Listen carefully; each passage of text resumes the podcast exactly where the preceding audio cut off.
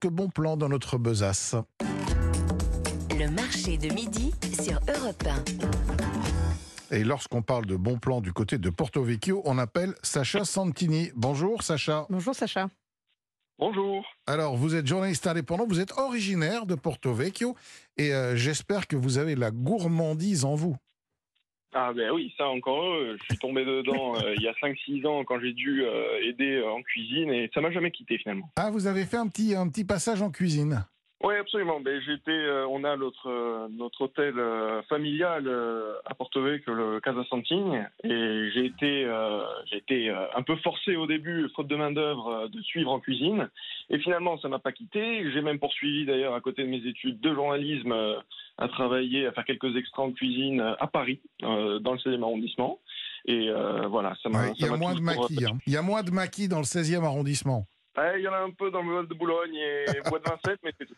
Oui, alors bah, vous parlez de- du, du Casa Santini. On y était tout à l'heure avec le chef Raffaele Piemontese, et que vous devez donc Oui. forcément bien connaître. Alors, Bien vous, sûr. vos bons plans du côté de, de Porto Vecchio, vos bons plans gourmands, qu'est-ce que c'est? Ça dépend en fait de ce que vous cherchez. On a la chance à Porto Vecchio d'avoir euh, quand même une assez grande diversité de, de restaurants.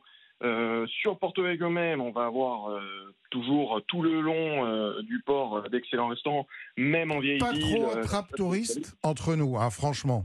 Eh ben alors pour ça, c'est un peu, malheureusement, c'est un peu compliqué parce que les bonnes adresses, comme vous le savez, elles se bradent assez Eh oui. facilement. Et, mais pour ça, on peut toujours partir dans certains euh, petits coins euh, aux alentours de Porto Vecchio à 10, euh, 10-15 minutes. Alors lesquels euh, Lesquels par exemple? Vous avez par exemple le relais de, de mon ami Jacques-Antoine Pandolfi, qui, qui pareil est une adresse euh, familiale très connue, euh, très réputée auprès des, des locaux. Euh, on va avoir le, le refuge aussi euh, de, de la famille Monde qui est euh, à Cartalavone, qui est un peu plus haut dans les montagnes, mais toujours euh, des, des, des adresses euh, incontournables et, euh, et de qualité sûre et certain, bien Hum. sûr. Si on cherche des produits, où peut-on aller Est-ce qu'on peut aller justement pousser la porte de quelques producteurs, peut-être un peu éloignés d'ailleurs, un peu, un peu planqués? Il y a tout simplement le marché des producteurs. Ça, c'est sur la route de Bastia. C'est là où vont se réunir la plupart des, des producteurs locaux. Euh, c'est là où on va avoir euh, des agriculteurs, euh, des jeunes agriculteurs comme la ferme de Valicella, des, des Marchese, des frères Marchese, qui, travaillent euh, de manière euh, très respectable, qui font un super produit, euh, brocho en saison qui, est en train de se terminer, mais sinon euh, toute l'année qui font des super produits. Le marché des producteurs, en général, c'est la valeur sûre. Vous avez d'autres d'autres idées, d'autres bons plans à nous soumettre? Et écoutez, après, ça dépend ce que vous voulez. On a parlé euh, des, euh, des visites des, des vignes aussi. Euh, c'est quelque chose que je, que je conseille beaucoup au domaine de Torac, qui est un domaine absolument magnifique.